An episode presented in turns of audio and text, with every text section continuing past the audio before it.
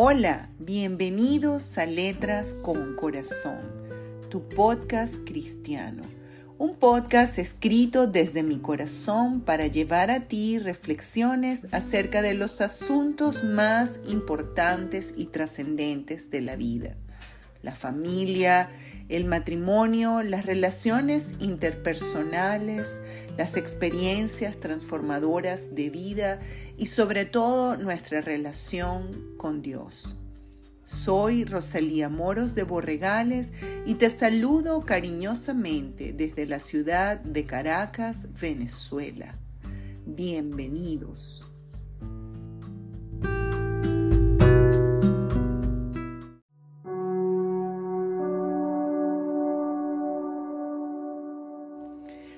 Hoy estamos dando comienzo a una serie acerca del sermón del monte de nuestro Señor Jesucristo.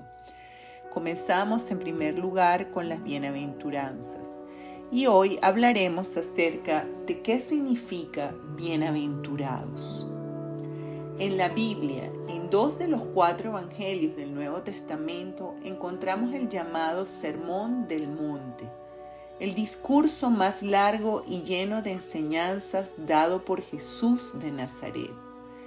Desde el punto de vista de la oratoria, un discurso magistral, con una estructura coherente en la cual todos los elementos que lo conforman se expresan con congruencia, acordes con todas las lecciones en forma de parábolas que Jesús venía enseñando a lo largo de su recorrido por Galilea. Un mensaje de expresiones enlazadas, cohesionadas entre sí, las cuales expresan el significado más profundo del carácter cristiano. El término bienaventurado proviene del hebreo ashre, que significa contento, feliz, prosperado, bendito, bendecido por Dios. Una palabra que expresa una condición muy especial, ya que de las 44 veces que aparece en el Antiguo Testamento, 40 se encuentran en pasajes poéticos como los libros de los Salmos y Proverbios. En los Salmos se encuentra 26 veces y 8 veces en el libro de Proverbios. Por una parte, en el libro de los Salmos encontramos ejemplos como en el Salmo 65, el versículo 4. Bienaventurado el que tú escogieres y atrajeres a ti, para que habite en tus atrios. Seremos saciados del bien de tu casa, de tu santo templo. En el Salmo 33, 12 encontramos esta perla. Bienaventurada la nación cuyo Dios es el Señor, el pueblo que Él escogió como heredad para sí mismo. Por otra parte, en el libro de los Proverbios encontramos tesoros como los siguientes. En Proverbios, en el capítulo 3, los versos 13 y 14 dicen así. Bienaventurado el hombre que haya la sabiduría y que obtiene la inteligencia, porque su ganancia es mejor que la ganancia de la plata y sus frutos más que el oro fino. Y en Proverbios 16, 20 encontramos el entendido en la palabra hallará el bien y el que confía en el Señor es bienaventurado.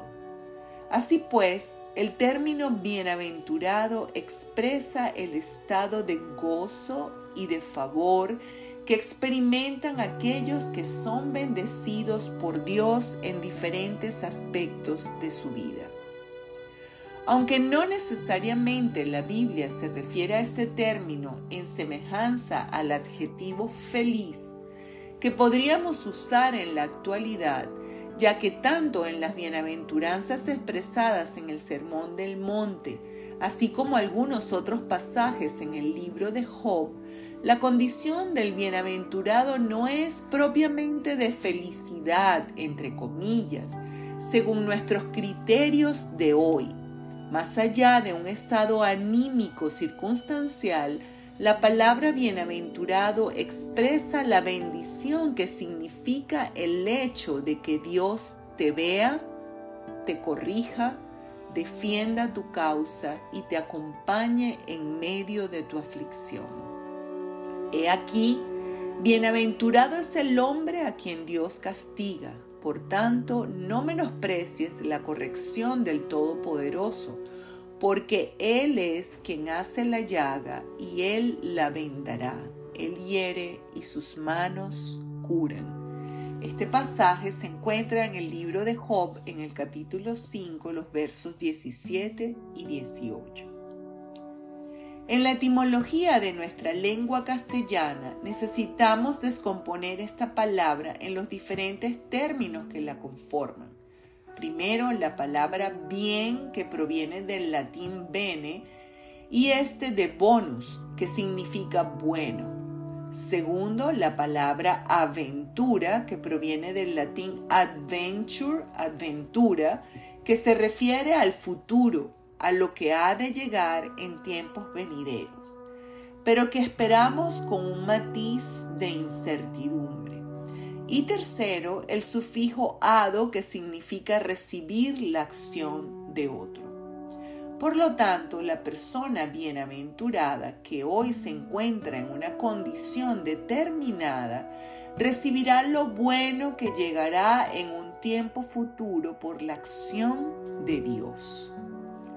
Cada bienaventuranza expresa en su primera parte una condición determinada de un grupo de personas y en su segunda parte muestra la bendición que vendrá por haber sufrido esa condición específica o haber tenido una actitud especial delante de Dios y del prójimo. Por ejemplo, son bienaventurados los que se encuentran en la condición de estar llorando, porque ellos serán consolados. Son bienaventurados los que tienen hambre y sed de justicia, es decir, los que padecen la injusticia, porque ellos serán saciados en su hambre y en su sed.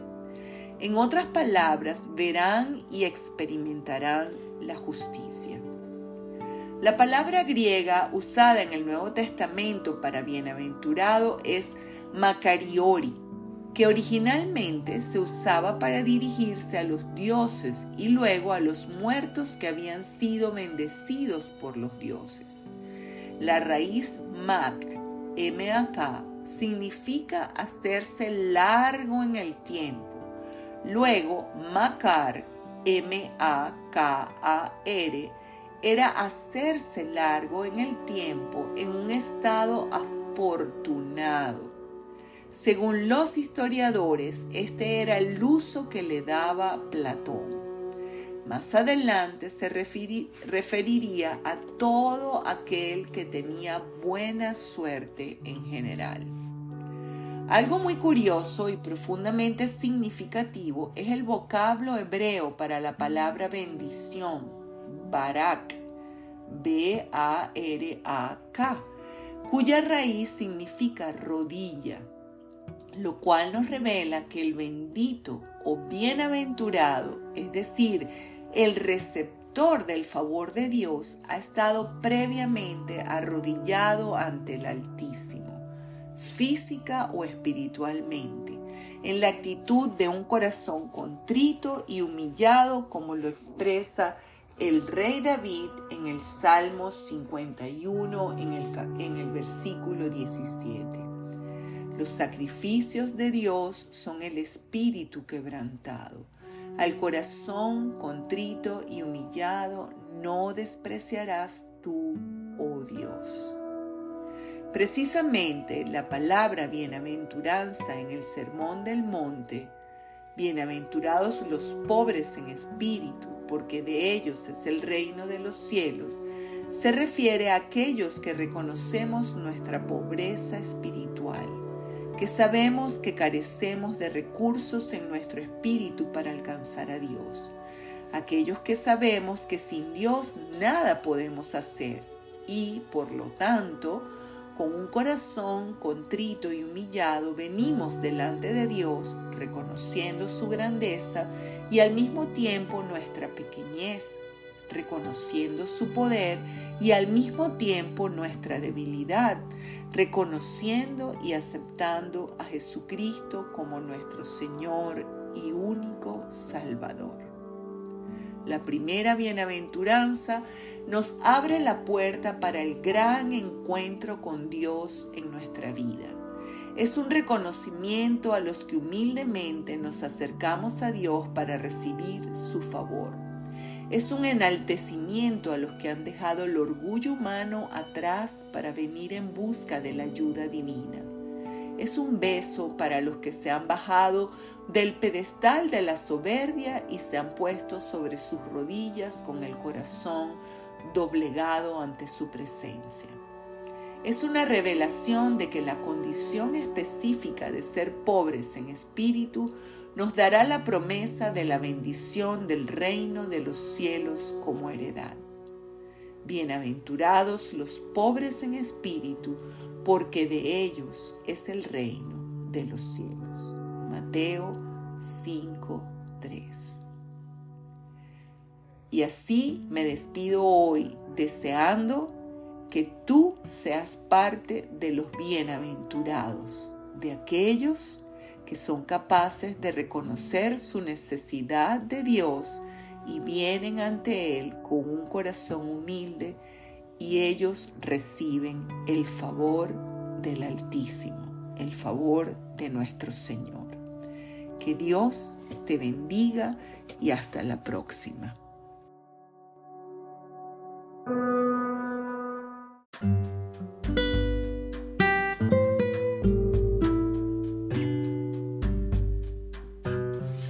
Escuchado Letras con Corazón, tu podcast cristiano. Hoy en esta reflexión acerca del Sermón del Monte, comenzando con el significado de la palabra bienaventurados. Te invito a compartir este episodio. Si de alguna manera te ha agradado, se ha impactado tu vida, si te ha gustado, compártelo con tus seres queridos y con todas aquellas personas a las que piensas que de alguna manera podrías ayudar a través de esta reflexión. Soy Rosalía Moros de Borregales y te mando un abrazo fraternal desde Caracas, Venezuela. Que Dios te bendiga.